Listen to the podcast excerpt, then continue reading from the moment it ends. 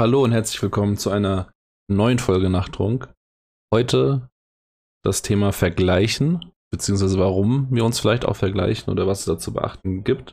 Ich bin durch ein ganz, ganz liebes Mitglied aus der Community darauf aufmerksam geworden, der selbst einen sehr äh, hörenswerten Podcast führt. Und zwar der liebe Haki von den Jungs von Incompetent Gaming. Ähm, die haben einen Duo-Podcast, die haben aber auch ein, oder beziehungsweise Haki hat einen Single-Podcast, der da heißt Masse Talk. Und der hat mich auf die Idee gebracht, mit seiner letzten Folge über das Thema Vergleichen zu sprechen. Viel Spaß.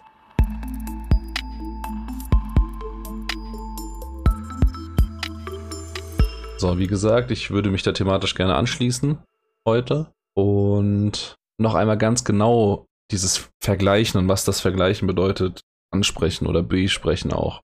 Das Problem mit dem Vergleichen ist, finde ich, äh, dass ja das eigentliche Vergleichen eher unterbewusst stattfindet. Na, das ist jetzt ja, es gibt eine, eine bewusste und unterbewusste äh, Komponente bei der ganzen Geschichte.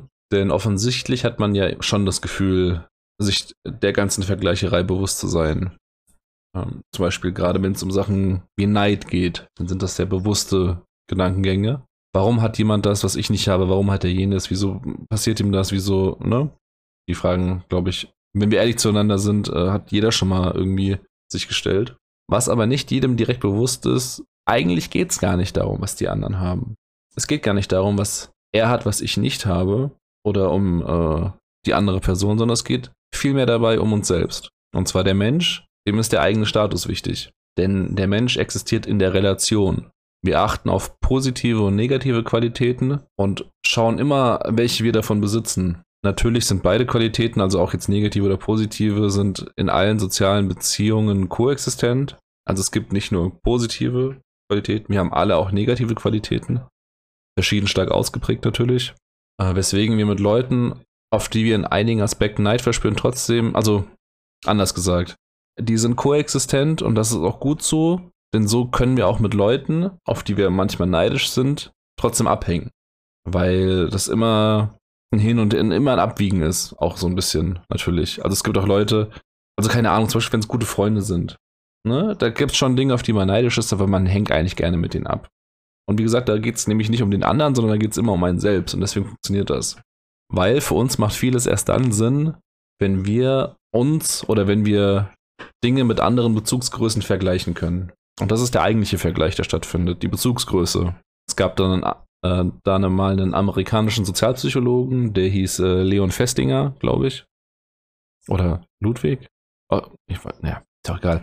Auf jeden Fall hat der, nee, eigentlich ist es nicht egal, aber der hat eine Arbeit geschrieben zum Thema kognitive Dissonanz und hat in dieser Arbeit, glaube ich, ähm, Vergleiche äh, im sozialen Bereich aufgestellt, also Theorien beschrieben. Und ähm, was ich jetzt daraus eigentlich nur erzählen möchte, er hat nämlich auch die drei Typen, also die drei Vergleichstypen beschrieben. Und die hat er einfach nur untertitelt in Aufwärts, Abwärts und horizontal, horizontale Vergleichstypen. Und im Prinzip kann man sich, glaube ich, schon rein mit den, mit den Wörtern sowas darunter vorstellen. Aber nur damit wir alle auf derselben Seite jetzt irgendwie stehen, ähm, erzähle ich zu jedem, zu jedem dieser Typen nochmal kurz einen Satz. Äh, der Aufwärtsvergleich ist der Vergleich mit Menschen, die uns überlegen scheinen, zum Beispiel. Äh, in der Regel aber subjektiv. Das heißt, wir denken nur, dass sie über uns stehen oder uns überlegen sind. Zum Beispiel, wir denken, dass sie schöner wären, reicher, klüger, glücklicher, was auch immer. Also alles subjektive Eindrücke. Weil nur weil wir das ja denken, muss das ja nicht auch, müssen das ja nicht andere Leute denken. Dann haben wir den Abwärtsvergleich, wie gesagt. Das machen wir bei Menschen, von denen wir auch wieder subjektiv denken, dass wir ihnen überlegen wären. Der Abwärtsvergleich äh, muss aber nicht nur mit anderen Menschen stattfinden. Zum Beispiel können wir in dem Abwärtsvergleich auch äh, uns selbst mit einer vergangenen Situation vergleichen oder mit einem vergangenen Ich quasi. Zum Beispiel vergleichen, können, kann man da eine aktuell bessere Situation mit einer vergangeneren schlechten. Und der Horizontalvergleich, der findet äh, mit Menschen statt, von denen wir denken, dass sie uns ähneln. Also das sind dann die Freunde oder die Geschwister, Familienmitglieder, Cousins, also eher Leute, die uns näher stehen. Und wichtig ist, wie gesagt, dass das Vergleichen im Sinne von Vergleichen wirklich unbewusst stattfindet. Und die bewussten Aspekte immer die sind, das sind immer diese negativen Gefühle, die wir dann haben. Können manchmal auch positive sein, manchmal freuen wir uns auf andere, aber das ist immer, wenn wir ein Gefühl verspüren, das ist dann immer der bewusste Teil.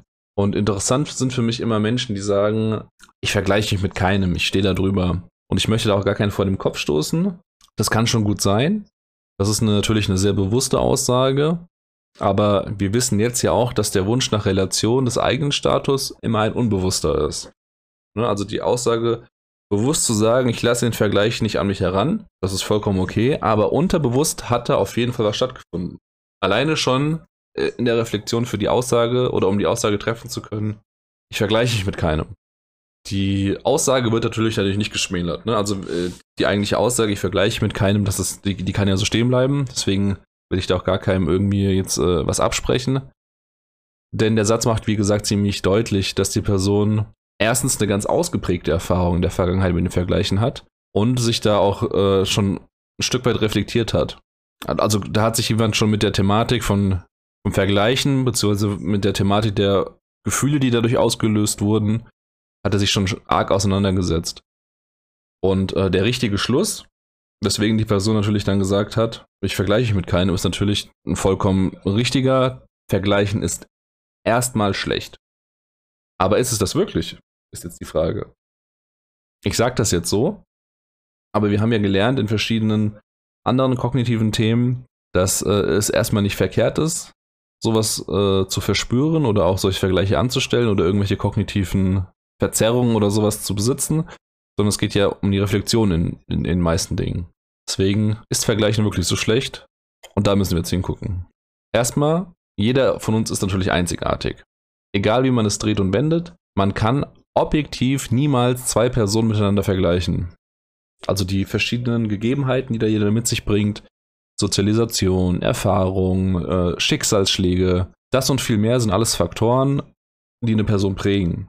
Dann kommen noch die ganzen Sachen dazu, die wir während unserem Leben auch noch selbst lernen oder entwickeln, Stärken, Talente, Interessen. Und so bilden sich die ganzen Rahmenbedingungen für die eigene Person. Und diese Bedingungen, diese Rahmenbedingungen sind so individuell für jede Person, dass sich das Vergleichen im Sinne des Wortes Vergleichen gar nicht lohnt. Das kann, das kann gar nicht stattfinden. Und auch, wie gesagt, wie der gute Haki in seinem Podcast festgehalten hat, äh, wir wissen gar nicht, was bei anderen Leben, äh, was bei anderen Personen im Leben stattfindet oder was da vorgeht. Ne? Wir sehen nur die Momentaufnahme. Und das bedeutet, dass unsere Wahrnehmung der Welt und die Wahrnehmung von anderen Personen niemals eine realistische ist. Denn der Mensch neigt dazu, banale und normale Bereiche des anderen auszublenden. Des Zweckes willen. Ne? Also nur um sich jetzt wirklich dann äh, dem Neid hinzugeben, blendet er unterbewusst alles andere in dem Moment aus. Ne, die eigenen Erfahrungen, die eigenen Gegebenheiten, das äh, Umfeld des anderen, was da vielleicht stattdessen äh, in seinem Leben passiert, was vielleicht gar nicht läuft, was er gar nicht sieht, das wird dann ausgeblendet in dem Moment. Ähm, der Mensch oder wir alle sind Konstrukteure. Jeder konstruiert sich seine eigene Realität und das können wir perfekt. Ich will jetzt auch gar nicht auf verschiedene Typen irgendwie narzisstisch, egoistisch oder auf sowas hinaus, aber wir machen uns unsere eigene Realität und entweder wir sind bereit, die zu überprüfen, oder wir sagen, nö, das ist für mich so und Ende.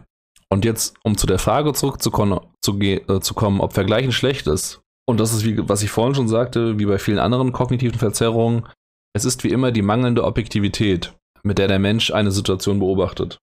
Zum Beispiel der Neid. Wenn wir jetzt den Neid nehmen, der sich äh, bilden kann bei so einem Vergleich, da leidet einfach unser Selbstwertgefühl drunter und das ist ja auch, also das ist ja kein Geheimnis. Der andere hat mehr Geld, mehr Humor, ist intelligenter, ist respektierter. Und wenn man jetzt in dieser Situation unreflektiert bleibt, gerät man wieder in so eine wunderbare Abwärtsspirale, die wir jetzt schon aus anderen Beispielen kennen.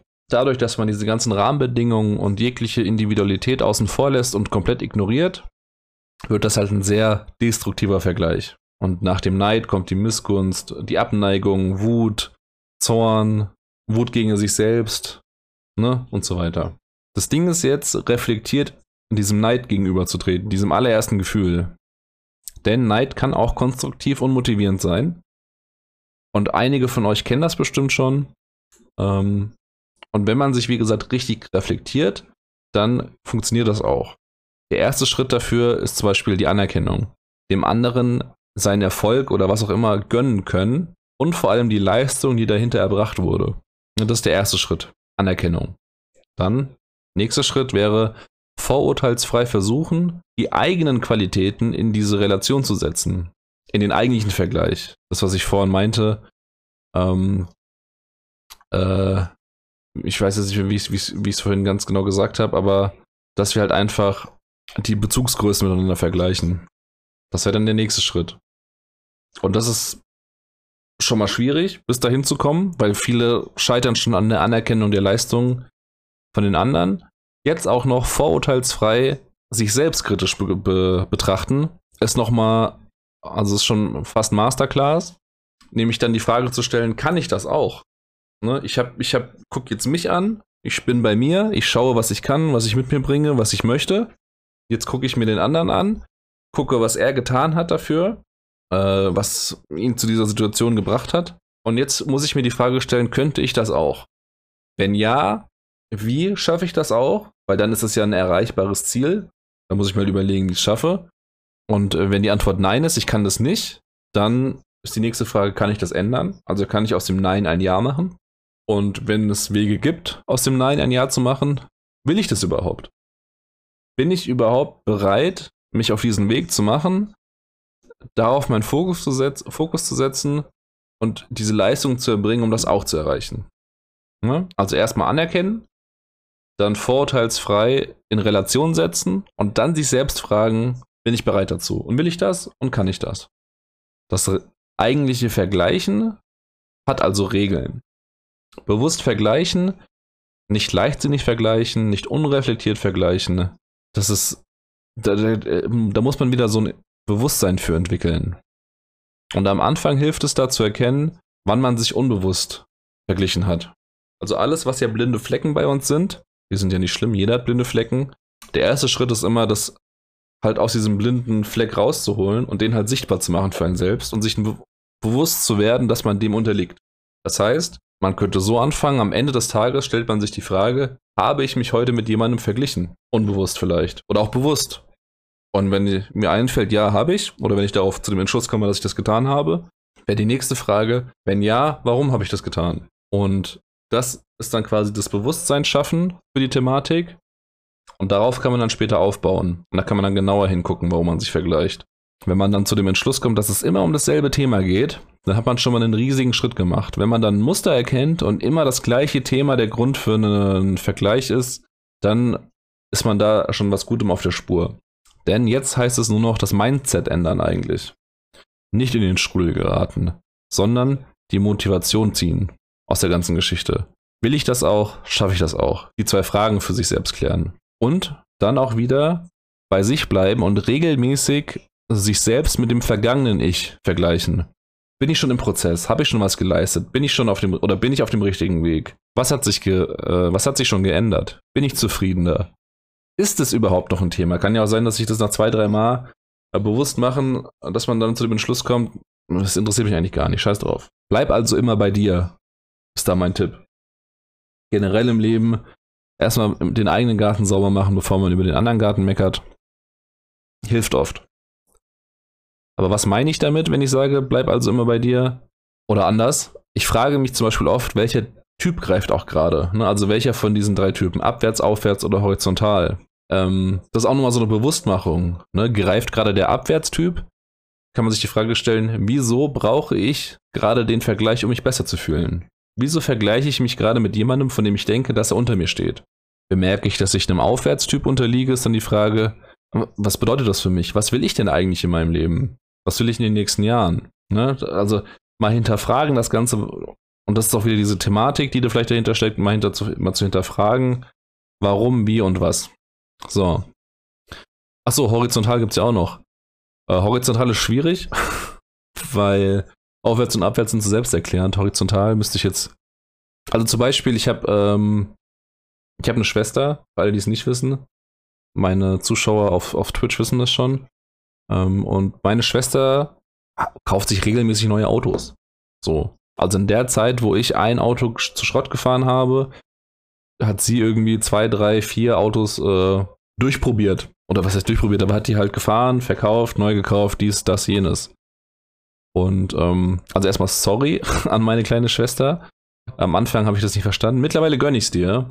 Das war, äh, und das ist jetzt ein sehr, ach, weiß ich, sehr privates Thema. Das habe ich so auch ihr noch gar nicht erzählt. Ähm, aber ich habe es am Anfang, war ich da sehr neidisch drüber tatsächlich.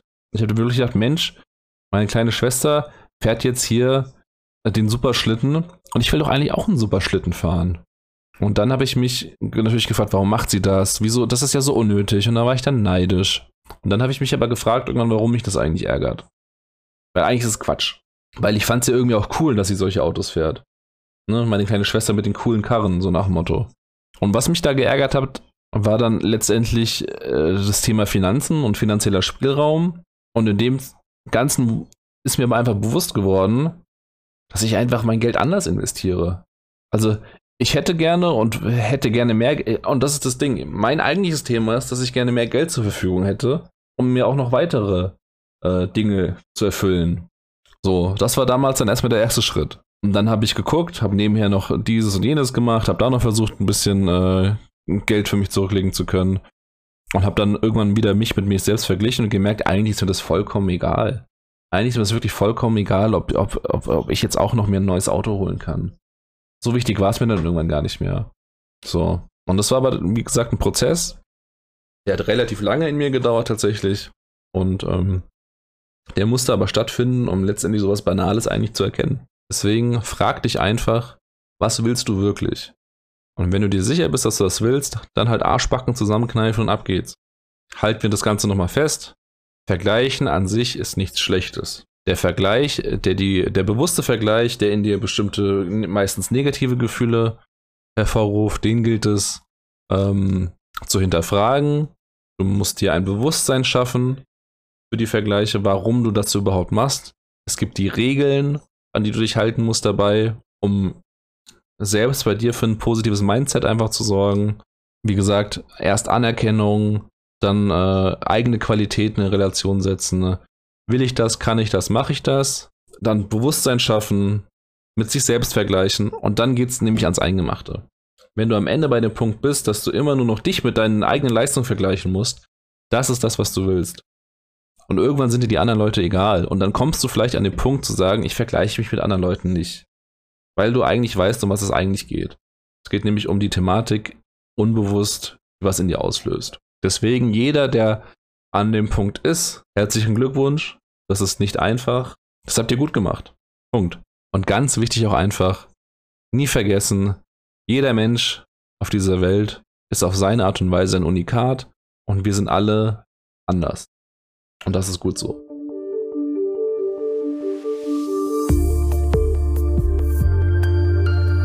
Jetzt noch ein kleiner pädagogischer Disclaimer zu der ganzen Thematik.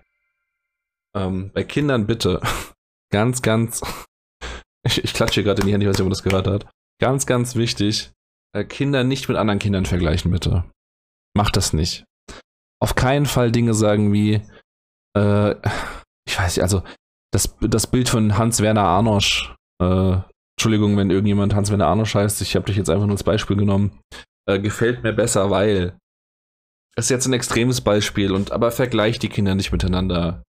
Wirklich, tut ihnen das nicht an. Die werden, also der, dieser Prozess äh, später sich selbst da reflektiert äh, aus der eigenen Suppe zu löffeln, das ist echt hart, das ist echt schwierig. Und das können auch viele Erwachsene nicht. Tut den Kindern sowas nicht an. Deswegen Kinder am besten immer für den Prozess loben und nicht für das Ergebnis und nicht für den Vergleich.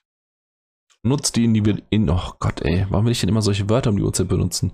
Nutzt die Individualität jedes einzelnen Kindes. Das kann man super in, in, in ein positives Argument mit einbauen. Äh, hier zum Beispiel, äh, kleiner Jürgen, du hast dir jetzt richtig Mühe gegeben, obwohl du gar nicht gerne malst. Ich finde das toll, dass du dabei geblieben bist. Das hast du super gemacht, wirklich toll, dass du da so konsequent, ne? Also so. Aber dann nicht anfangen mit, ja, kein Wunder, Jürgen, du malst nicht besser und das Bild von Kisha sieht auch viel geiler aus. Sowas nicht machen einfach. Schaut, dass ihr äh, bei den Kindern ein Bewusstsein einfach für die eigene Leistung schaffen könnt.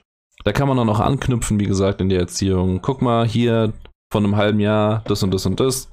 Jetzt ist es so und so und so.